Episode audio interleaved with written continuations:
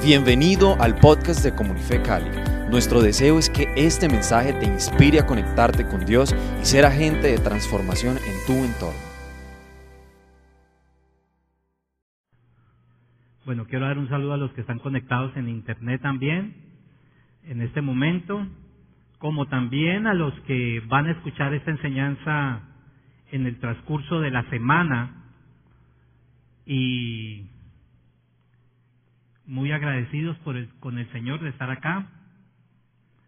Eh, en esta semana o en este mes, eh, creo que uno de los temas que más hemos estado escuchando, ¿cuál es a nivel de las noticias? La reforma tributaria. la reforma tributaria. Y uno creería que eso no tiene que ver con la vida cristiana, ¿cierto? Otro tema que hemos estado escuchando es sobre el dólar, que el dólar ya va para arriba y que nada que baja. Otro de los temas que vamos a estar escuchando pronto muy en las noticias es, el salario mínimo, en cuánto va a quedar el salario mínimo.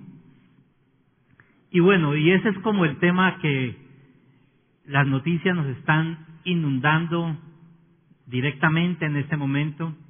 Y el tema que voy a abordar hoy eh, basado en que mañana, 31 de octubre, estaremos celebrando los 505 años de la Reforma Protestante. Y el 31 de octubre, sí, no es el día del Halloween, como también estaremos celebrando el Día Mundial de la Biblia. Hoy nuestros niños tienen una gran fiesta y se llama la, el gran libro, el entorno que ellos están viendo hoy es el entorno del gran libro y es los que la semana pasada Cali estuvo en la séptima feria internacional del libro. Yo fui tres veces, me encanta ir a la feria del libro. Estuve visitando los stands y una cosa de ellas también fue poder participar de varios conversatorios. Y una de las cosas que me alegró ver este año es que dentro de los stands, de los muchos libros que había editoriales, nos encontramos con un stand donde se podía mostrar el gran libro que le ha dado forma y estructura al mundo. Y ese libro se llama la Biblia. Padre, en esta mañana yo te quiero dar gracias a ti porque tu palabra, tu palabra tiene el poder de transformar nuestras vidas. Tu palabra tiene el poder de impactar no solamente los individuos, las familias, sino también las naciones enteras, donde toman en ella como guía para la dirección de la nación y de las familias. Espíritu Santo, yo te pido en esta mañana que nos hables a través de tus escrituras y te pido, Espíritu Santo, que nuestro corazón esté dispuesto para lo que hoy vas a impartir a través de la escritura para nosotros como tus hijos. En Cristo Jesús. Amén. Bueno, amén. Vamos a la Biblia. Vamos a segunda de Timoteo 3, 15 y 17. Segunda de Timoteo 3, 15 y 17. Hoy tendremos dos bloques durante este tiempo de enseñanza. Un bloque va a ser de los principios bíblicos, pero un segundo bloque va a tener que ver con un diálogo de poder experimentar y ver los testimonios de lo que Dios puede hacer cuando los principios de la Biblia están dentro del corazón de un individuo y de una familia y de una empresa. Segunda de Timoteo 3, 15 y 17. Le está hablando Pablo a Timoteo y le está dando un encargo. Pero tú debes permanecer fiel a las cosas que se te ha enseñado, sabes que son verdad, porque sabes que puedes confiar en quienes te la enseñaron desde la niñez. ¿De quién está hablando? De la mamá y de la abuela. Se te han enseñado las sagradas escrituras, las cuales te han dado la sabiduría para recibir sabiduría que viene por confiar en Cristo Jesús. Toda la escritura es inspirada por Dios y es útil para enseñarnos lo que es verdad y para hacernos ver lo que está mal en nuestra vida. Nos corrige cuando estamos equivocados y nos enseña a hacer lo correcto. Dios la usa para preparar y para capacitar a su pueblo para que haga toda buena obra. Lo que podemos ver es que Pablo le está hablando a su hijo espiritual Timoteo, donde lo primero que le está diciendo es, hijo Timoteo, te encargo que siga las instrucciones de dos personas que tú puedes confiar. Y esas dos personas en las cuales tú puedes confiar es tu madre y tu abuela. Pero más que puedes confiar en ellas, por lo que representan para ti eh, como lazo familiar, es porque te han modelado lo que las escrituras dicen. Y una de las cosas que hoy en día estamos viendo es que la mejor Biblia andante, aunque pueden estar en los nocheros de nuestra casa, aunque pueden estar abiertas en el Salmo 91 empolvada o en el Salmo 23 en nuestras casas, la mejor Biblia andante es aquella que se representa y se encarna en la vida de cada uno de nosotros. Lo segundo que Pablo le está diciendo, y es el poder del impacto que tiene la Biblia. El poder que tiene el impacto de la Biblia tiene que ver con que la Biblia es un libro que es integrador, es una guía integradora, holística para la vida y para el trabajo. Pablo le está diciendo, mira hijo Timoteo, la Biblia te va a ayudar para dos cosas. Número uno, te va a hacer sabio para la salvación. Pero lo segundo que le está diciendo es que la Biblia también lo equipa, lo prepara para toda buena obra. Y la palabra toda obra, obra, la palabra obra en el hebreo es la palabra que está entrelazada como adoración, servicio y trabajo. O sea, lo que Pablo le está diciendo es, la Biblia es un libro que te va a guiar, no solamente para los asuntos que tienen que ver con la eternidad, sino que la Biblia también está enfocada en la vida terrenal. La Biblia te da instrucción práctica para la vida. Y eso es lo que celebramos el día de mañana. Celebramos que la Biblia ha sido el libro que le ha dado forma, le ha dado estructura al mundo occidental.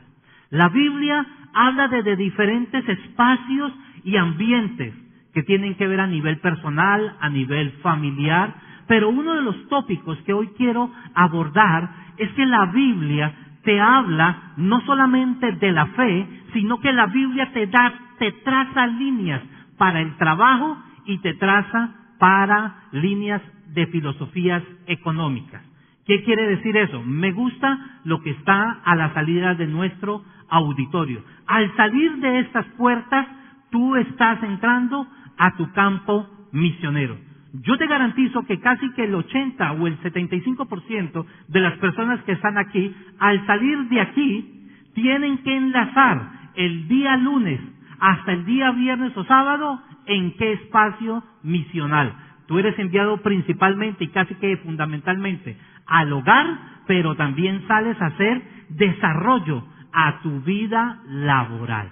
Por eso la Biblia, lo que quiero mostrarles hoy, en varios bloques que no lo voy a hacer todo completo hoy, es que tú puedas ver que la Biblia, los individuos, las familias que, descubren los principios de Dios, enfoque en torno al trabajo y la economía, serán individuos, familias y naciones libres, justas y prósperas. Ese fue el legado que celebramos con la reforma protestante. La reforma protestante tuvo tres clamores o tres bases fundacionales.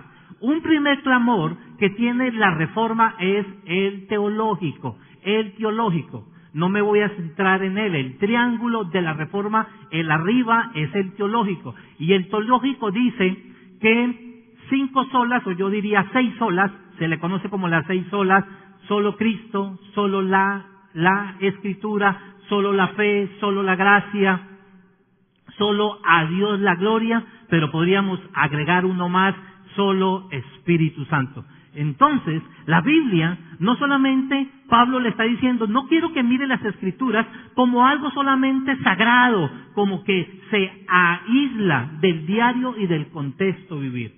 Les dije que la palabra trabajo en el hebreo está más de 289 veces y es la palabra adoración, servicio o servicio, trabajo y adoración. Y es la palabra adohawa, adohawa, la puede buscar porque yo le, le dije hoy a la pastora Anita que cuando termine el mensaje usted va a poder recibir todas las notas de este mensaje. Entonces, la palabra hebrea, una de las cosas que necesitamos entender es que los hebreos ven la totalidad, completo, son holísticos. Ellos no separan lo sagrado o lo secular. Porque una de las cosas que necesitamos entender es que nuestra vida diaria y nuestro trabajo tiene que encontrar servicio y adoración. No hay mundos separados, no hay dicotomía, no hay esquizofrenia. Quiere decir eso que la misma pasión con la que tú y yo podemos estar adorando el día domingo debería ser la misma pasión, la misma entrega y la misma eh, diligencia, excelencia cuando estamos a partir del lunes en el ámbito laboral. ¿Qué quiere decir esto? Que lo que necesitamos entender es que el clamor teológico es el primero. El segundo es el clamor económico. Y el, clamor económico, hoy voy a tocar un solo punto. El clamor económico, John Wesley, uno de los reformadores del siglo XVII, dijo lo siguiente, recopilando todos los principios que la Biblia trae a nivel de filosofías económicas. Una de las grandes batallas que hoy en día estamos viviendo es cuál es la filosofía correcta económica para prosperar en una nación. Y la Biblia nos habla, nos proyecta, nos da principios para poder descubrir un modelo económico que traiga equidad sobre una nación. Y eso es lo que yo quiero animarle, inspirarle, porque el próximo año vamos a estar iniciando grupos de enfoque y grupos de acción para que tú puedas ver tu trabajo, tú puedas ver tu empresa o como empleado o como empresario o como emprendedor, tú puedas ver que los principios de la palabra de Dios son principios eternos y son principios que quien los vive y los aplica recibirá el fruto de ellos. Entonces, el clamor económico tiene que ver con gana todo lo que puedas, ahorra todo lo que puedas y da todo lo que puedas. De eso me voy a centrar hoy en el trabajo como la esencia y la acción del clamor económico. Y dos años atrás compartí sobre el clamor político. Yo le animo a que si quiere escuchar, tuve tres enseñanzas donde estuve enseñando sobre lo que la Biblia habla sobre la política. ¿Qué quiero decirle? Arriba teológico, abajo económico y al lado político.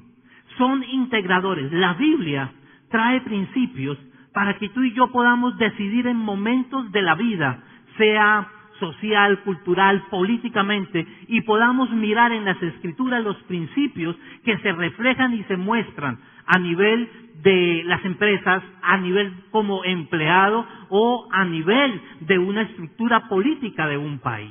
La Biblia es el libro por esencia para dar forma a las naciones y las que la adoptaron. Cuando uno mira la línea histórica de las naciones prósperas, uno siempre va a encontrar que la Biblia fue el fundamento. Entonces vamos a mirar uno hoy apenas. Hoy vamos a centrarnos en gana todo lo que pueda. Vamos a centrarnos en gana todo lo que pueda. recuerda lo que le estoy diciendo. El clamor económico tuvo tres premisas o tres estructuras. Gana, ahorra y da. Cuando uno lee los escritores que han compartido sobre filosofías económicas en las naciones, como ejemplo Adam Smith y el libro de las riquezas de las naciones, uno va a poder encontrar que muchos de ellos, alguien me está haciendo que me baje o que le bajen volumen a la, que le bajen volumen, creo que está un poquito duro. Una de las cosas que vamos a estar encontrando es en Adam Smith, Adam Smith, uno de los filósofos que de los hombres economistas, cuando uno lee sus legados sobre estructura económica para las naciones, uno va a poder encontrar en él, en su estructura de escritos, va a encontrar los principios del trabajo. Y lo primero que necesitamos encontrar es que el hombre es un hombre económico. Dios creó al hombre bajo una estructura de economía. Cuando uno lee Génesis 1, 26 al 28, uno puede ver que Dios pone al hombre sobre la tierra, le da autoridad, le da dominio, lo pone para que sojuzgue la tierra, para que gobierne sobre la tierra, sobre la tierra. Y dos cosas que uno encuentra en la palabra de Dios en Génesis 1, 26 al 28, es que Dios lo crea a la imagen de Él, lo hace co-creador, lo hace co-administrador. La palabra economía, la palabra economía, los que les gusta estudiar el origen de las palabras, viene de la palabra oikos. Usted de pronto ha escuchado, vamos a ganar a nuestros oikos, vamos a alcanzar a nuestros oikos, porque la palabra oikos significa los de la casa. Entonces la palabra oiko o economía es la administración sabia de la casa de Dios, del mundo. O economía viene de la palabra oikonomía, que significa la sabia administración de los recursos que Dios ha dado bajo los principios y las leyes divinas por Él. Quiere decir que Dios ha puesto leyes naturales pero también ha establecido una estructura de ley. Y cuando el individuo, la familia, la empresa vive bajo esos principios, va a tener dentro de sí su retorno. Entonces, economía es igual a la palabra de donde se deriva ecología. Entonces, hoy en día que políticamente se está hablando de cuidar el medio ambiente, del cual como hijos de Dios somos llamados, tenemos que ser sabios administradores de la casa donde Él nos ha puesto. Entonces, el hombre en sí es un ser económico. Y lo primero que Dios le establece es que le dice que cuide, que labre la tierra, que cuide. Dos cosas que Dios le da. En Génesis 2.5 le dice que cuide y que conserve.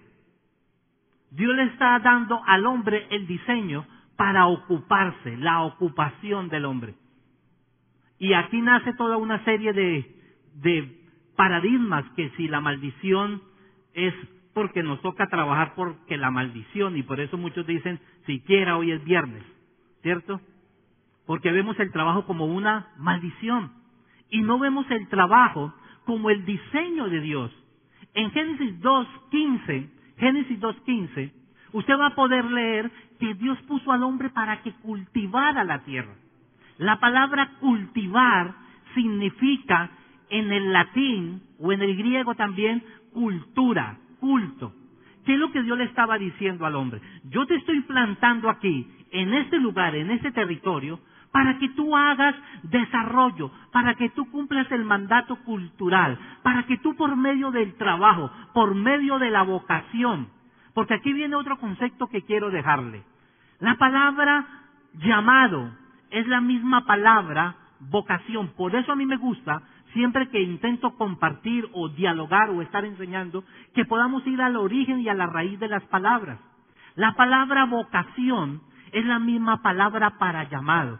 Y lo que Pablo le estaba diciendo a Timoteo es, hijo mío, tú tienes un llamado. Y es el llamado general que todos necesitamos buscar e encontrar. Y es el llamado a la salvación, a la vida eterna pero le estaba diciendo de un llamado específico, pero también te he dotado con capacidades, con dones, con, habilidades, con personalidades únicas y especiales que solamente tú puedes desarrollar. Te he dado un llamado general, pero también te he llamado un llamado específico, y es tu vocación. La, mejor manera, y es lo que el Congreso enviado nos va a estar impartiendo, porque ese fue el corazón con lo que planteamos cuando iniciamos el Congreso de Misiones, y es que pudiéramos encontrar que somos agentes de transformación dentro de la iglesia, para la iglesia y por la iglesia, pero con una esfera de influencia. ¿Cuántos han leído el ágape? Porque el ágape de este mes tiene ese corazón, tiene ese énfasis el, corazón de ser enviados para hacer influencia dentro de nuestro territorio, nuestra región. Entonces, Lo que necesitamos entender es que Dios ha puesto el trabajo como parte de la vocación, del llamado, para poder extender lo que conocemos como el mandato cultural. El mandato cultural o el mandato creacional. ¿Qué es lo que Dios quiere? Que entendamos que tenemos su imagen, que somos co-creadores, que somos co-administradores. Y Dios ha establecido con el trabajo como el medio para poder expresar adoración en nuestro diario vivir. Es muy fácil poder decir, voy el domingo y el domingo la adoración estuvo maravillosa, pero es terrible poder decir, pero el martes la adoración sí no fue terrible, mi trabajo es horrible, mi ambiente laboral es horrible, mis compañeros no me los aguanto, me toca madrugar todos los días, no soporto más ese trabajo. ¿Por qué? Porque estamos viendo mundos separados, lo sagrado y lo secular. Por eso adoración integra que todo lo que yo hago, por, eso la Biblia dice, todo lo que hagáis, sea que comamos o que bebamos, hagámoslo para la gloria de Dios. Si eres una modista, cualquiera que sea tu vocación, la cultura, Dios le está diciendo, Adán, yo creo que tú formes una cultura, tú impartas la imaginación, la innovación, la creatividad, el progreso, el, el, progreso, el desarrollo. Yo creo que tú lo puedes llevar a cabo. Por eso, yo voy a estar invitando en unos minutos para que podamos reconocer por la gracia de Dios que la Biblia se puede llevar a nuestro contexto laboral y ver los frutos de ellos. Quiero terminar este bloque diciendo que el hombre es un ser económico, pero también el hombre es un hombre que trabaja y gana. Porque usted dice, ¿qué es lo que Dios espera? Dios espera que el hombre fructifique y multiplique. Es la esencia de Génesis 1, 26 y 28. Y 28. O sea, Dios espera que lo que Él ponga en nuestras manos se fructifique y se multiplique. Pero Dios espera, y es lo que la Biblia nos traza a través de los libros desde Génesis hasta Apocalipsis, Dios nos trata un carácter moral, Dios nos trata una línea ética, Dios trata dentro del modelo económico. Si le quitáramos el concepto bíblico a la economía y a la política, mm, le estaríamos quitando el corazón que le da forma a la estructura de una sociedad y es el carácter moral, la línea ética. Por eso la Biblia es un libro que en su esencia y en su corazón es ético y es moral. Y se nos demanda vivir en ese corazón que ella misma demanda para nosotros. Entonces, ¿Qué es lo que Dios nos quiere mostrar? Que sí, que hay que ganar, pero hay que ganar bajo la línea, los principios y los preceptos de Él. Dios establece las líneas para prosperar, para ser bendecido, pero tampoco podemos entrar en algo que hoy en día estamos viendo. Una línea de idolatría hacia la riqueza, pero también estamos viendo una línea de idolatría hacia la pobreza. No me des ni riqueza ni me des pobreza. Creo que hay una tensión que debemos aprender a manejar y aprender a tener. Y lo vamos a estar hablando también cuando estemos hablando sobre el ahorro y sobre el dar. Porque necesitamos encontrar la, la sana sabiduría de Dios y entender el llamado y la, y la asignación de Él. Entonces, el medio para poder ganar se llama el trabajo. ¿Y, ¿Y por qué podemos hablar de eso? Porque hoy en día podemos encontrar eh, perspectivas, cosmovisiones con respecto al trabajo. Unos pueden pensar que solamente trabajamos, nos levantamos temprano, nos acostamos tarde, porque necesitamos dinero solamente para sobrevivir.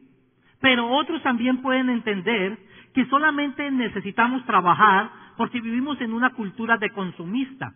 Hoy en día las redes sociales, los medios nos están inundando de publicidad, las vallas, y nos invitan hoy en día a vivir una vida alcanzada cada 31 y cada 15 de mes, donde lo único que hay es para pagar deuda. Y la Biblia sí nos invita a que podamos traer entendimiento, sabiduría y dirección para el diario vivir con respecto a eso. Quiero dar tres punticos rápidos que están allí en la pantalla. Dios trabaja Juan 5:17 dice, pero él, le respondió, hasta ahora mi padre trabaja y yo también trabajo. Juan 4:34 dice, mi comida es hacer la voluntad del que me envió y llevar a cabo su obra. Recuerde que la palabra obra es igual a trabajo. Entonces, ¿por qué trabajamos? Porque Dios todavía trabaja. Dios todavía está involucrado con su creación. Dios todavía está involucrado con el desarrollo. Dios se goza cuando ve sus hijos que están haciendo, así sean las empanadas, así sea la chancarina, así sean los tamales. Dios quiere poner su gracia su favor, pero también necesita que tú seas preparado en toda buena obra. O sea, no le echa más condimento el que no le debe echar. ¿Cierto? Porque podemos ir a los dos extremos. Dejarle todo en manos a Dios, pero no poner nuestra parte en la parte laboral. Entonces Dios es el modelo de trabajo. Dios todavía. Dios trabajó seis días y descansó uno. Y, yo creo que aquí también hay un punto. Porque nos podemos convertir en trabajólicos. ¿Cierto? Y hacer del trabajo idolatría. Por eso necesitamos una teología sana del trabajo, pero también del descanso. Necesitamos entender que Dios es el modelo. Dios no nos va a pedir algo que Él mismo no ha modelado en las Escrituras. Dios trabaja y el hombre también trabaja. Dios descansa y Dios también debe descansar. El segundo punto es, el hombre fue hecho para trabajar. Lo expliqué un poco atrás, dije, el trabajo no es una maldición.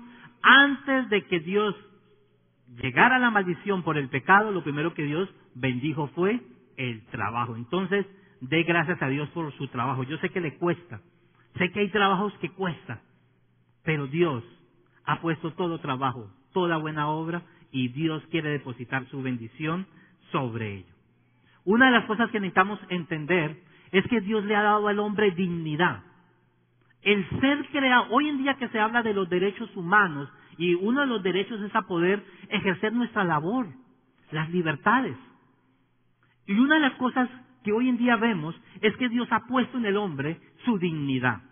Entonces la gente dice hoy en día es que necesitamos trabajos dignos para que usted sea dignificado. No, yo soy digno y yo dignifico mi trabajo. Es diferente. Yo soy digno por imagen y diseño de Dios. Y cuando yo hago mi trabajo bajo los principios, yo dignifico mi trabajo. Mi trabajo no me dignifica a mí. Yo por excelencia, mi derecho natural, intrínseco, dado en Dios para mí, es que yo ya soy digno y por eso defendemos nuestros derechos humanos dados por el Creador. Los derechos no son vivos, no están cambiando. Los derechos están dados y establecidos bajo los principios de la palabra de Dios. Entonces, el tercer punto con, el que cierro este primer bloque, y para la próxima estaremos hablando sobre el ahorro y sobre el dar, es que todos somos colaboradores de Dios por medio del trabajo. Todos somos colaboradores. Dos tareas que Dios nos dio. Ser co-creadores.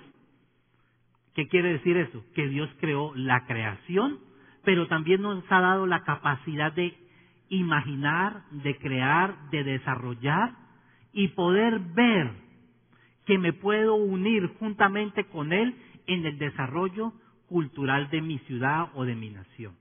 Entonces soy coadministrador de los recursos. Soy coadministrador. Entonces Dios me llama a ser coadministrador juntamente con Él.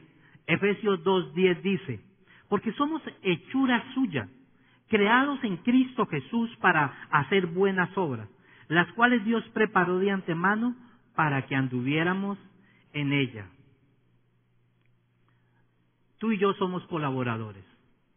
Y una de las cosas que quiero hacer en este segundo bloque es que usted pueda ver un video de lo que es ser colaborador juntamente con Dios en el desarrollo de nuestra ciudad, de nuestra nación y de su plan y su propósito. Vamos a poner el video porque quiero invitar a la sala a dos personas que representan ese video que está allí. Un sueño. Para algunos, un sueño es poder despertar cada día otros sueñan con ver crecer su familia. Y algunos con alcanzar la gloria. Unos solo sueñan con respirar. Pero hay otros, muy pocos, que sueñan con hacer realidad el sueño de los demás. Porque donde muchos no ven nada, otros lo ven todo. De la nada De la nada se construye. Una nada que se vuelve un todo. Una casa, un hogar, un castillo donde vive una princesa y una cancha donde se gana un mundial.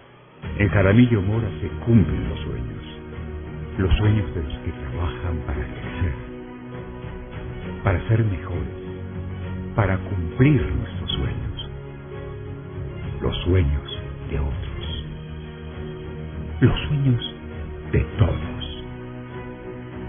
Un sueño que nace hace 50 años, que disfruta de su niñez,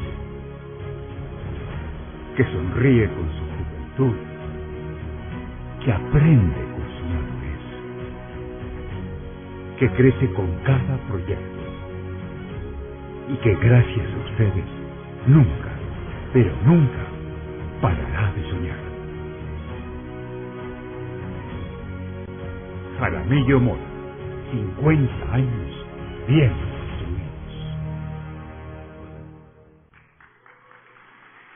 Quiero que recibamos con un aplauso de gratitud al Señor por la vida del arquitecto Gustavo Jaramillo Mora y su esposa, psicóloga, su llamado y vocación, Amparo de Jaramillo.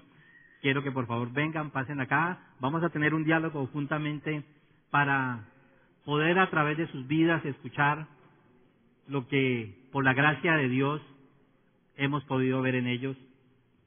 Y gracias por aceptar este tiempo, Amparito y Gustavo. Gracias. Ok. Vamos a tener un diálogo con Gustavo y Amparo. Para algunos puede ser que no le conozcan. Sí, sí, que muy elegante la sala. Eh,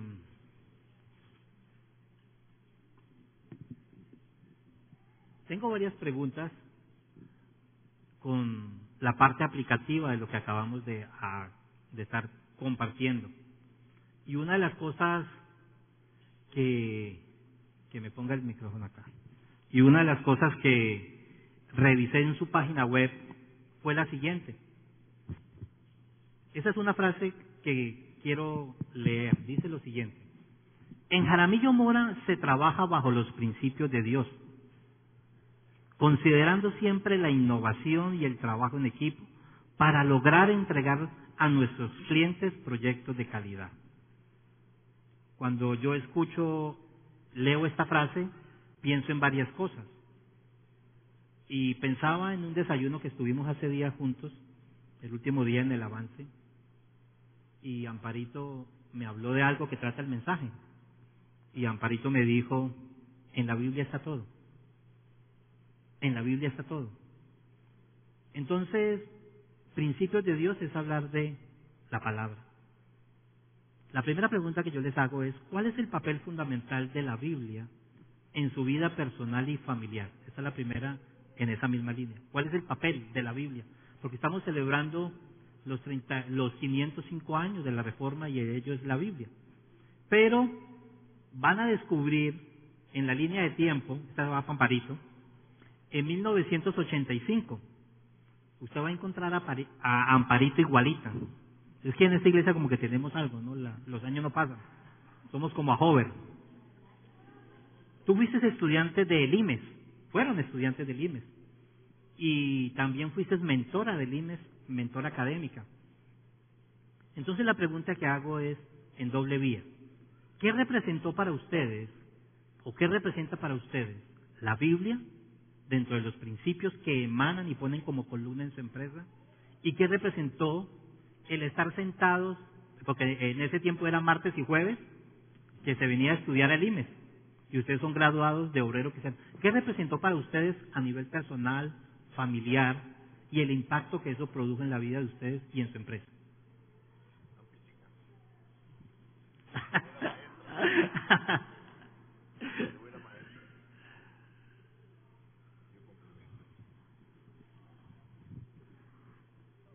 Yo diría que... Sí, arribita. Arriba. ¿Ya? Ahí. ¿Ahí? Más. El bombón hay que ponérselo aquí más cerca. Yo diría que la Biblia definitivamente es un manual para aprender a vivir, para vivir bien, para vivir como Dios nos enseña. Eh, sí, en el IMES pues conocimos mucho de la Biblia eh, y a través de la lectura de la Biblia uno se va dando cuenta de lo que Dios quiere para nosotros como personas, como trabajadores. Eh, entonces realmente la Biblia es un manual para la vida.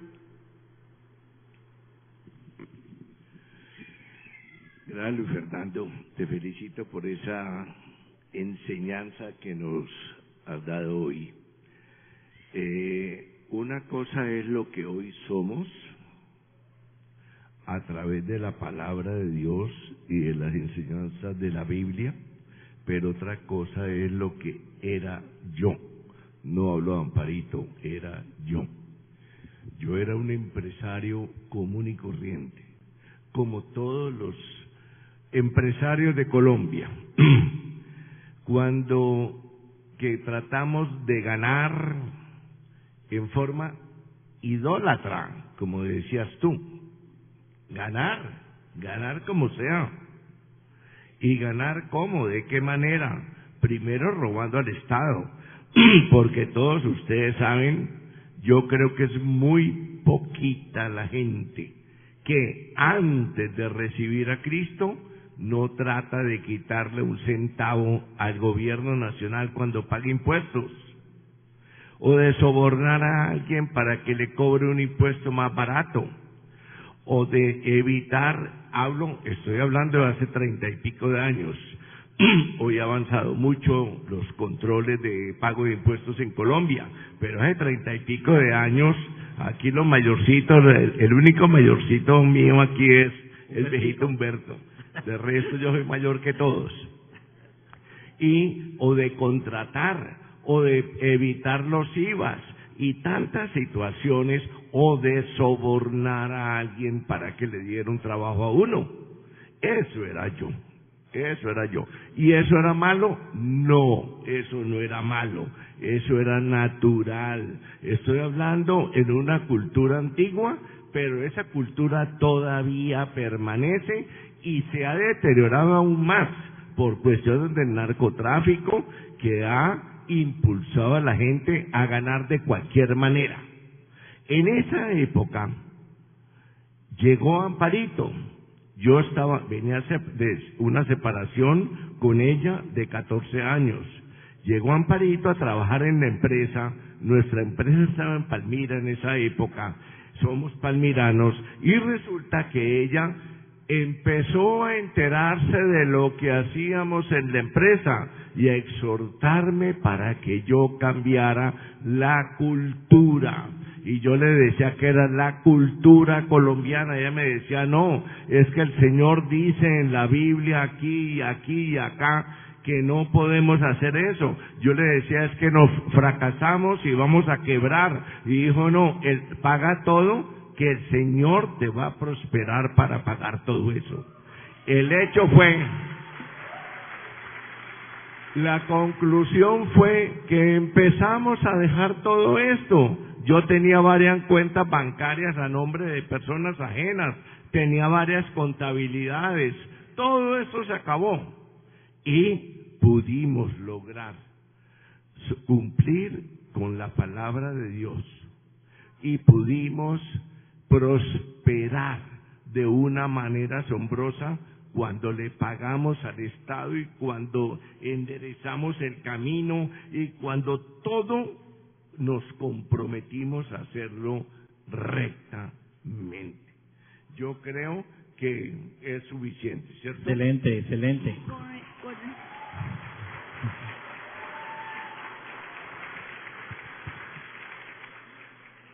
Con el pago de impuestos, donde pues eh, eh, Gustavito hacía lo que lo que se hacía en esa época, sí, era evadir, evadir. cuando él vio que debía pagar lo que realmente era, no tapando las cosas. En esa época tenía la necesidad de comprar, de cambiar de carro, tenía un carro muy pequeño y ya quería una camioneta pues para poder transportarse y transportar materiales y no sé qué. Tenía exactamente en esa época el valor de la camioneta. Cuando él eran 33 millones en esa época. Cuando le dijo al liquidador de impuestos, bueno, eh, si, si yo voy a pagarte lo que debo pagar, ¿cuánto es? Y él le dijo, no, no vas a hacer eso porque entonces a mí me van a sancionar y no sé qué y me van a castigar y no, no, eso no puedes hacerlo, tenés que venir como de seguías. Sí, entonces dijo, no, pues te tocaría pagar 33 millones. Esa fue la prueba que Dios le puso. No, yo iba a pagar cuatro millones de pesos Sí, por el impuesto. sí, pero, pero, pero le tocaba realmente pagar 33 millones el valor de la camioneta. Se quedaba sin camioneta. Así lo hizo y Dios, Dios es tan lindo que nunca sancionaron a ese funcionario, nunca lo llamaron a pedirle a pedirle razones, nada. Él manejó todo porque la intención era hacer las cosas correctamente. Yo me, acu- yo me acuerdo que este fulano, este fulano de los impuestos de Palmira, que era el jefe de impuestos de industria y comercio de Palmira, me dijo, si pagás los treinta y pico millones, te meten a la cárcel a vos y a mí. Y le dije, tranquilo. Y yo era un bebé en Cristo, le dije, tranquilo, que el Señor tapará todo y nunca dejará que eso se revele. Amén, amén. Excelente. Eh, continúe revisando la página web de ustedes, los, el propósito, los cimientos, los seis cimientos, los cinco cimientos que tienen. Revisé la visión, la misión, la línea ética que quiero que hablemos ahorita sobre ella porque es un gran testimonio ver eso en la página. Eh, pero mm, vi la mano de Dios en la empresa del cual veo que ustedes han cumplido el mandato cultural de traer desarrollo, progreso a la región. Cuéntenos un poquito, sé que lo van a decir no por buscar pecho, pero vi que producen 907 empleados directos, 5.000 indirectos, puesto de ventas en el Valle el número 2. ¿Cómo consideran ustedes que han podido desarrollar el mandato cultural? Porque también veo una empresa familiar. Cuéntenos un poquito, inspiren a la congregación del testimonio de lo que Dios es y sigue haciendo en ustedes. A ver, eh, eh, no sé, uno yo eh, quisiera que contestaran parito todo, porque ella, yo he sido, hay, hay una cosa, yo fui el empresario, yo he sido el empresario, pero ella fue la que me mostró al gran Salvador, de tal manera que ella es el artífice de todo esto. Pero, te contesto así. Fuimos tra- transformados a través de la Biblia, fuimos transformados a través del Señor, fuimos transformados a través de las enseñanzas de esta iglesia, a través del IMES, del amor de todos ustedes. A ti te conocí pelado en Palmira, estabas muchachito, era un líder en Palmira. Todavía sigo muchachito. Sí. Y, y resulta que toda esta transformación, ¿dónde tenía que verse ah, en la empresa? Sí, pero ¿qué es lo que se ve? Para afuera, dinero, plata, cosas de esas. Pero ¿dónde tiene es más importante la transformación? Donde más permanezco, donde vivo yo, donde yo tengo influencia directa sobre lo que hago, que es mi familia. Mi familia yo la había destruido. Yo solamente no hacía esas cosas malas como empresario antes del Señor. Yo había eh, eh, ¿qué te digo? Causado efectos o motivos para que nos separáramos. Y nosotros después de seis años de casados, nos separamos, estuvimos 14 años separados. Y después de esos 14 años separados, donde yo tuve otra hija, con Amparito tuve dos, y, y después tuve otra hija con otra persona, después, ¿qué empezó? La restauración de esa familia. Eso es mucho más difícil que hacer empresa. Eso es más difícil que todo. Restaurar la relación de pareja es lo más complejo que hay. Pero después de restaurar la relación de pareja, hay una cosa más difícil. Sanar las heridas que le causé a mis hijas por estar separado 14 años y por estar seguramente en otra relación. Entonces, eso fue un camino largo con ellas, ¿ves? De tal manera que, y después darte testimonio hacia afuera de que yo era una nueva criatura ante la sociedad, de tal manera que eso fue el gran impacto de Dios, de sus enseñanzas en nuestra, en mi vida. Seguro que en la vida, Amparito, en la vida de nuestras hijas, en la empresa, en todo. Hoy, te, hoy amamos la gente. Les digo que llegando aquí tuve un accidente con una moto, porque un carro me frenó y cuando sentimos fue un golpe atrás. Era una moto que el tipo venía matándose y se metió por la, por la derecha ¿ves? Horrible, y yo lógicamente me abrí para, para no coger el carro. Bueno, bien, yo le decía a Amparito ahora, yo me bajé, no le pasó nada, menos mal, se cayó con la moto, todo eso, el carro lo golpeó, lo rayó. Con amor lo traté. Antes lo hubiera cogido a patadas, antes lo hubiera insultado, mínimo elemento a la madre, mínimo de todo, porque la culpa fue de él, y resulta que lo traté con amor, le dije, vos tenés papás, era un pelado de 18 años, tenés cuidado, maneja despacio, todas esas cosas. Terminé dándole la mano, no lo abracé porque pues no, no daba para tanto, pero se fue feliz el tipo, feliz. Y porque venía hoy a una entrevista. Amparito quiere hablar algo sobre esto porque quiero entrar a un tema. Ok. Eh, voy con la página web donde uno cuando ve una página web dice, qué bueno que lo que publican es real. Y yo vi algo en medio de una sociedad donde se pierden los valores, los principios. Yo encontré algo. ¿Por qué Jaramillo Mora está comprometido con la transparencia y la ética en los negocios? ¿Y qué, me, ¿Y qué mecanismo usan para aplicar los principios de la palabra de Dios? Ah, hablemos de la línea ética y de lucho por la verdad, que es el personaje que está en la página web con respecto a algo que tú compartías anteriormente, pero que he visto y reconozco, como sé que mucha de la sociedad hoy reconocen la constructora, que ustedes son un ejemplo de luchar por la verdad y por los principios éticos. Parito. Hable usted.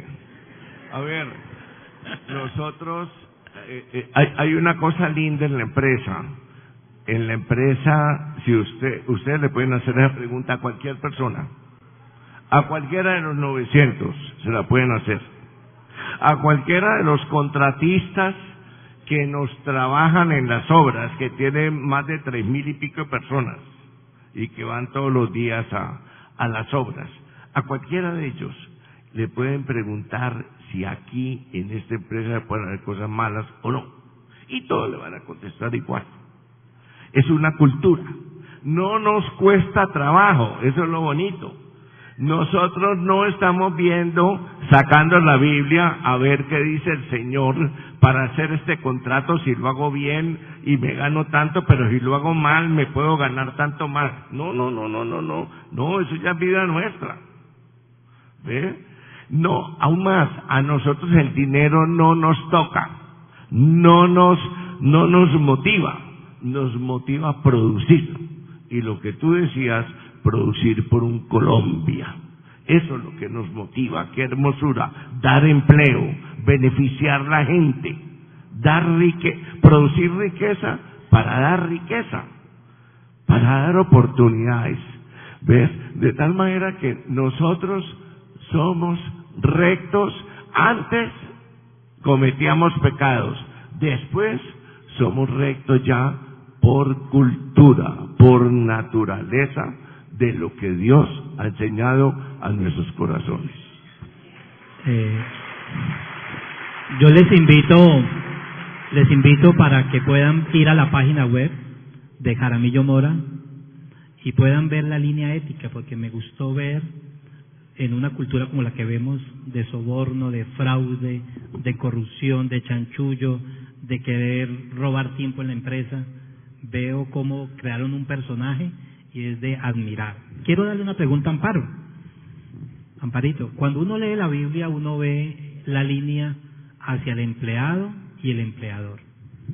Tú eres psicóloga de profesión eh, y una de las cosas que tienes que ver en la empresa es recursos humanos. Entonces la pregunta tiene que ver con esto. Desde la visión empresarial y el manejo de los recursos humanos, ¿qué características bíblicas buscan en los empleados que contratan? ¿Qué es lo que siempre están fijándose y poniendo como termómetro? Antes de, eso digo, Amparito fue jefe personal, eh, recursos humanos y después talento humano, que es lo mismo. O sea, ella fue la encargada de eso en la empresa. De Treinta y pico de años.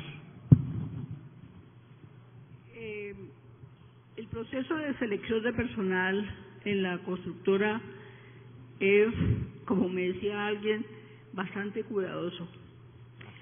Nosotros abordamos a cada candidato desde varios aspectos eh, además de mirar la parte técnica, la parte de conocimientos, asegurar su desempeño en el cargo que va a desempeñar.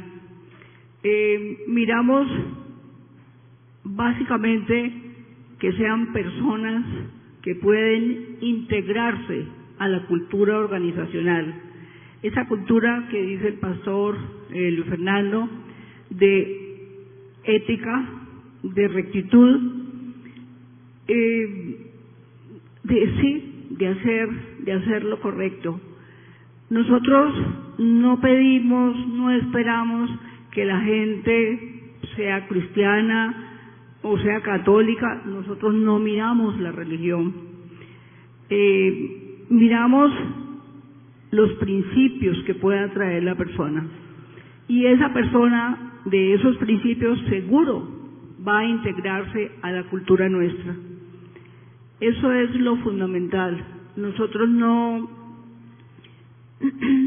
no, digamos, no decimos a toda hora que somos cristianos, ni que hay que creer en Cristo, ni nada, nada. Nosotros no estamos nunca predicando nada. La gente sabe que nosotros somos cristianos y que vivimos unos principios, pues que ellos necesitan seguir también. Excelente. Dos puntos que no toqué porque lo vamos a dejar para más adelante fue sobre el ahorro y el dar. Sé que ya el tiempo se nos está yendo. El ahorro y el dar. El ahorro y el dar. Y la pregunta que tengo, voy a hacer dos para que vamos en diálogo. ¿Se pueden administrar las riquezas bajo una perspectiva bíblica? ¿Cómo han podido hacerlo sin dejarse llevar por la avaricia o la codicia? ¿Se puede administrar? Gustavo me dijo una vez, fue charlando el año pasado, nadie se le va a dar el hambre por la plata hasta que no la tenga. Cuando la tenga se va a dar cuenta si tiene hambre por la plata y qué tan correcto puede ser. ¿Qué podríamos dialogar sobre eso? Eh, Gracias por recordar eso. Yo, yo, yo sí digo eso. Lo decía, hace rato no lo digo. Yo, es- vean, yo, yo he sido empresario, yo estuve en el gobierno, estuve en el gobierno al principio de mi, de mi oficio, 11 años, pero nunca dejé de hacer empresa durante esos 11 años. Y no robé nada, nada, absolutamente nada robé. Yo cuando me, cuando salí, yo fui alcalde de Palmira, a lo último de esa, de ese oficio. Y resulta que al salir salí con una liquidación de 90 mil pesos. Quisimos comprar un carro y yo necesitaba una camioneta por mi trabajo porque yo era Zoila, yo llevaba todo en el, en, el en- en- en lo que tuviera. Y resulta que no me alcanzó absolutamente para nada íbamos a comprar, alcanzaba para una camioneta marca International que parecía un camión que Amparito me dijo, bájate de ahí. Después íbamos a comprar un carro Daihatsu, eh, que llegaron chiquiticos, fueron los primeros que llegaron en esa época. Me decía que yo me veía ri- ridículo en ese carro. Y terminé en el carro de la familia que me lo prestaron. ¿Ves? A nosotros esa parte no. Bueno, del, de la... ¿El asunto era qué? ¿La pregunta era qué? Ah, de... La pregunta era, ¿se puede administrar las riquezas bajo una Ah, perspectiva bíblica? ¿Y cómo no se han dejado llevar por la avaricia y la codicia? Sí, hay una cosa. Eh, un pasaje que me fascina de la Biblia, es lo- la, la vida de José. El Señor llevó a José, que no había manejado absolutamente nunca nada, lo llevó a Egipto y a través de los sueños, él y, de, y de su actitud, la actitud que tenía, lo llevó a gobernar todo lo que era la administración de la riqueza, de los bienes de Egipto.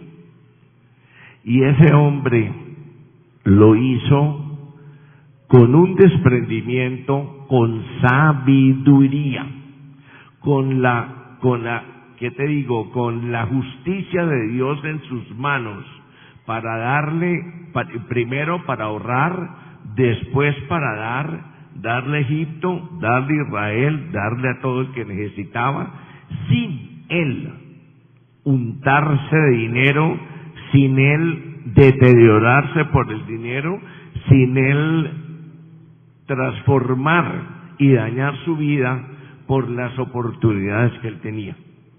Nosotros también. Nosotros somos igualitos, aún más. Yo ahí no hablo de mi persona, hablo de los dos. A los dos el dinero nunca nos tocó. Nosotros fui, empezamos nuestro noviazgo en Bogotá, cuando éramos estudiantes, y yo trabajé desde tercero de carrera porque no quería que me costearan desde mi casa la estadía ni mis estudios y yo trabajé y con esa platica era que me mantenía y que montábamos en bus o en taxi y que íbamos a cine que era el máximo era el máximo deleite de nosotros. De tal manera que el dinero nunca nos ha tocado jamás a mí me motiva la productividad eso sí me motiva producir, producir, producir y generar empleo en cantidades, ¿ves? Pero no me interesa, ni siquiera pregunto cuánto o pregunté, nunca pregunté cuánto nos vamos a ganar en determinado trabajo. Eso es hermoso, el producir y el generar y el dar. Eh,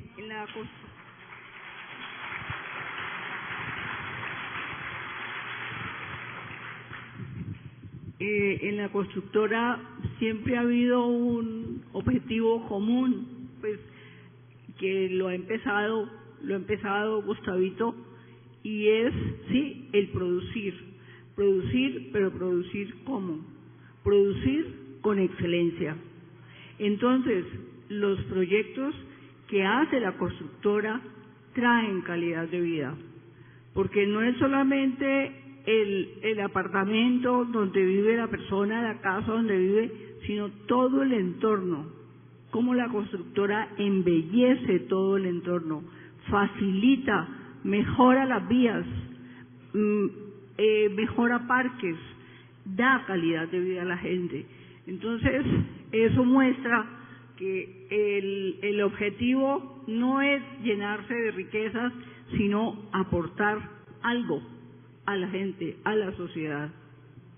Excelente. Eh, una, vamos a terminar con una pregunta y estoy tratando de comprometer a Gustavo y Amparo. eh, ellos acaban de dar una charla a 700 jóvenes en Camacol, me estabas contando, sobre el emprendimiento. Y creo que deseamos tenerla también porque es maravilloso la sabiduría, el consejo que le estabas dando. Entonces, terminando esta pregunta, esta última parte, eh, vamos, has dicho que te encanta producir y dar. Eh, el clamor de la reforma trajo el, traba, el ganar por medio del trabajo, el ahorrar y el dar. Pero también la Biblia muestra cómo dar y dónde dar. Me gustaría que animaran a la iglesia, contaran a los que están viendo en las redes o lo van a ver en semana, qué produjo el corazón del gozo de dar y cómo lo expresan hoy en día, porque dirán solamente, no, ellos solamente dan para la iglesia, sino que crean desarrollo en nuestra nación. Me gustaría que contaran un poquito sobre lo que dialogábamos de cómo dar para el desarrollo. A ver, eh, cuando yo estaba, empecé en la vida cristiana, una vez que tenía un gran desafío, porque era el primer multifamiliar que hacíamos, propio, propio para vender. Nunca lo habíamos hecho. Y eso, eso era como una torre de Babel, porque eso era gigantesco. Hagan de cuenta, eran cinco pisos, pero lo veíamos como un Empire State. Entonces, por la responsabilidad que me llevaba, vine donde el pastor Randy. No sé por qué me dio por ahí por buscarlo a él y le dije, ve, Randy, él me dio la cita. ¿Qué hago yo? Le conté, tengo una obra de demasiada responsabilidad, un proyecto. Y me dijo, muy sencillo, nombra socio al Señor de tu empresa. Y me fui. Y después yo no sabía cómo era el asunto de nombrar socio al señor de la empresa. Acortando el tema, concluí que era que mínimo ese socio debía tener derecho a el 10%, a disfrutar del 10% de esa empresa. De esa manera, de, de esa manera me comprometí a varias cosas. Me comprometí a que él era el jefe de la empresa. Dije, él es socio de la empresa, pero Dios no puede ser ocupar un asiento debajo del mío. Entonces, una cosa que dijimos es, nunca habrá presidente de esta empresa. El presidente es Jesús.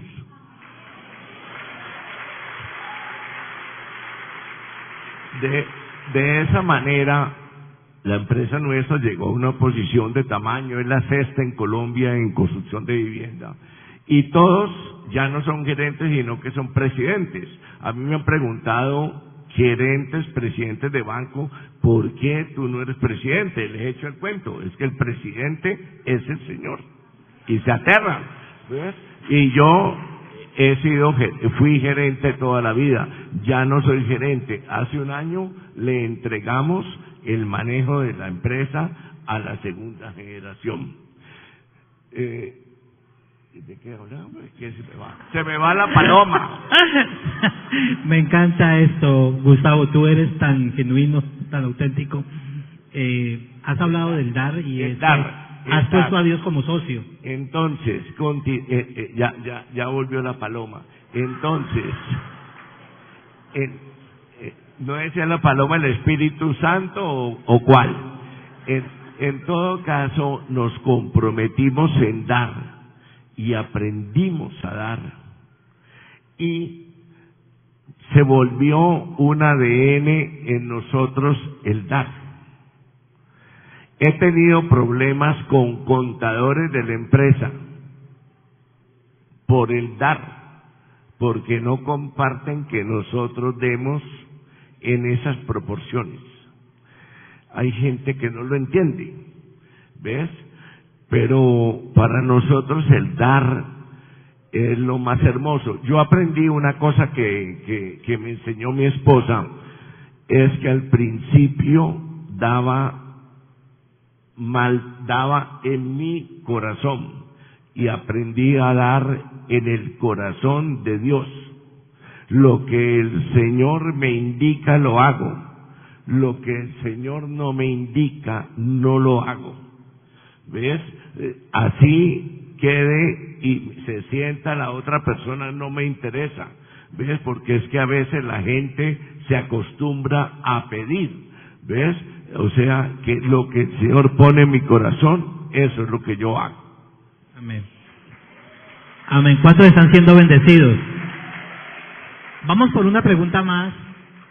Y sé que Gustavo y Amparo siempre se cuidan de no decir lo que hacen.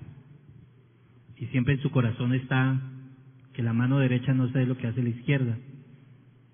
En tiempos de que hemos visto en, en nuestra nación con respecto a la primera línea, me estabas contando algo y estábamos charlando, porque la Biblia nos habla sobre el dar y una de las cosas que les quiero animar a todos, en nuestro Instituto Ministerial del Espíritu Santo, IMES, uno de los legados que nos dejó el apóstol Randy fue uno de los cursos que hacen parte de nuestra ruta de formación que se llama Mayordomía y Finanza y ese es el manual de leyes de la, de la prosperidad.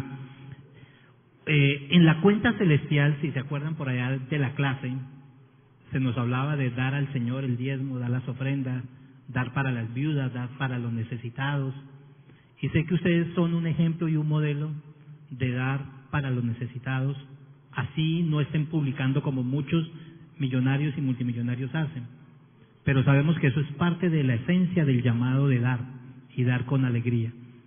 Y dar para el desarrollo del que no tiene oportunidades. ¿Podrían contarnos si terminamos esta parte? Amparito se le deja de pro, de pro Pacífico, lo que hablamos de pro Pacífico. Ah, Bueno, eh, les cuento una cosa. La empresa nuestra ha cumplido, como todas las empresas en Colombia, con sus obligaciones sociales, pero lo que comúnmente hacíamos, y lo que hacían todas. Cuando el estallido social de hace año y medio, año y medio. Estallido social que hubo en Colombia, pero ante todo en Cali, nos asombramos, nos asustamos y vimos que de acuerdo a ese ambiente social que había en Colombia, iba a llegar el momento que no íbamos a poder trabajar. Y también vimos que ese estallido social era la manifestación del descuido de una sociedad hacia la gente menos favorecida. Entonces dijimos, ¿qué vamos a hacer? ¿Qué vamos, cuál va a ser nuestra responsabilidad con estos, con ellos? Y nos pusimos a buscar qué, cómo, qué te digo, cómo contribuir a que esa sociedad fuera menor, mejor. De esa manera, estábamos en varios planes y nos enteramos que Pro Pacífico, Pro Pacífico es una entidad que la conformamos 12 empre- 32 empresarios del, del Valle del Cauca. Y esa, esa entidad está destinada a promover grandes obras, grandes actividades para el desarrollo del Valle del Cauca y del Pacífico colombiano. De esta manera ellos estaban promoviendo un movimiento para favorecer a 34 mil muchachos, iniciando por todos los de la primera línea, que habían creado las estampidas, los incendios, las pedreas, las agresiones a los policías, a todo el mundo, empezando por ellos, y les daba, el plan era darles alimentación, darles formación, darles estudio, darles buscar empleo, todas lo que ellos necesitaran. Y para eso necesitaba una plata muy grande, muy grande. Pues te digo que en un mes se consiguió la plata. Y hoy en día se duplicó la plata y se abrió la, la oportunidad para que el que no fuera de Propacífico también participara económicamente y tenemos en solo Cali, tenemos 80 comedores para esos muchachos, 80 comedores comunitarios para jóvenes, ¿ves? Y de esa manera todos esos muchachos hoy en día son amigos de Propacífico, son amigos de los empresarios. Antes odiaban a los empresarios porque pensaban que íbamos a agredirlos, íbamos a desconocer y a ignorarlos y a usarlos. Pero hoy en día ven que nosotros somos los mejores aliados con ellos. Los, empresarios no esperamos a que el gobierno hiciera esa tarea. Esa tarea, en teoría, debe hacer el gobierno. Pero como el gobierno en Colombia tiene tantas necesidades, nosotros nos responsabilizamos de eso y ya tenemos ese compromiso a futuro de toda la vida, lo vamos a hacer siempre, por lo menos hasta que la situación en Colombia mejore, nosotros estaremos contribuyendo con esos programas de formación, de alimentación y de empleo para estos señores. ¿Por qué no se pone de pie y damos un aplauso al Señor por la vida de la constructora Jaramillo Mora, por Gustavo Amparo? Eh, gratitud al Señor por ser instrumentos en manos de Él. Y quiero, para terminar este tiempo, invitarles a que nos guíen en orar por los que estamos aquí, que terminemos orando y dando gracias a Dios y que los principios que hemos iniciado a compartir hoy sobre el trabajo, el ahorrar y el dar, se haga vida y carne en cada uno de nosotros. Entonces, pare. ¿Quieres orar?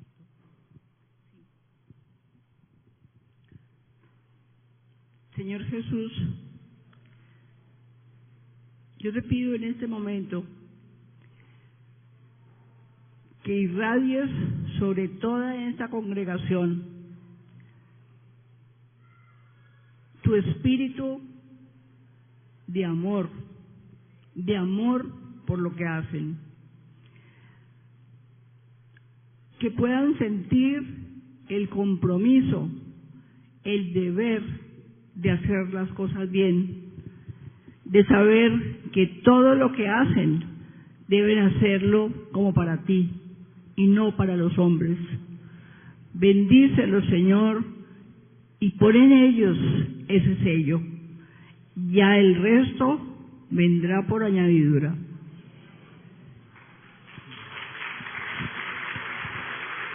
Bueno, iglesia, recuerde que próximamente estaremos empezando nuestras mesas y grupos de enfoque con educación, familia, emprendimiento, para poder recibir los principios de la palabra de Dios y recuerde que siempre que salimos de este lugar entramos a nuestro campo misionero, que es nuestra vida diaria y nuestro trabajo o nuestra empresa. Este es un claro ejemplo de lo que dice eh, en Génesis 1.26 el corazón de Dios.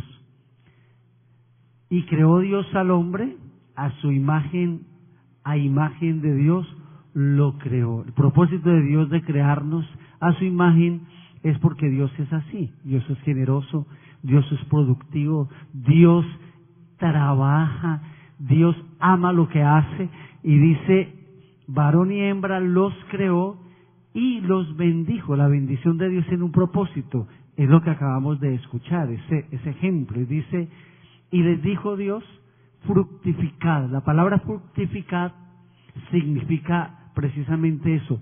Fructificación es producir fruto, es hacer que las cosas en donde lleguemos estén mejor de lo que fueron antes, mejorar el país que Dios nos ha dado, el lugar donde estamos. Dice, fructificad y multiplicados, llenad la tierra y sojuzgadla. Parte de lo que oímos el testimonio de hoy es eso, esa es la manera de llenar la tierra de la gloria de Dios, del conocimiento, del temor de Dios. Queremos bendecir la vida de estos amados hermanos. Qué bendición ver la sencillez en lo personal, nuestra amistad, nuestra relación. Siempre eh, hemos visto en ustedes una humildad, una sencillez, eh, sus vidas, su entrega. Ahorita lo oímos, parecía, yo no sé cuántos fueron tan bendecidos con su corazón tan abierto, tan sencillo, tan vulnerable. Realmente son unos amigos tremendos y un corazón muy, muy precioso. Y vamos a bendecirlos como congregación y a orar para que el Señor siga haciendo reino, porque eso que están haciendo es realmente cumpliendo la obra del Señor de traer reino. Padre, gracias por la vida de Amparito y Gustavo, gracias por eh, esa misión, porque esa no es una empresa, sino un ministerio que tú les has dado, Señor, para bendecir, Señor, para mostrar de una manera tangible y clara cómo llenar la tierra de tu gloria y de tu presencia, Señor. Bendecimos sus vidas.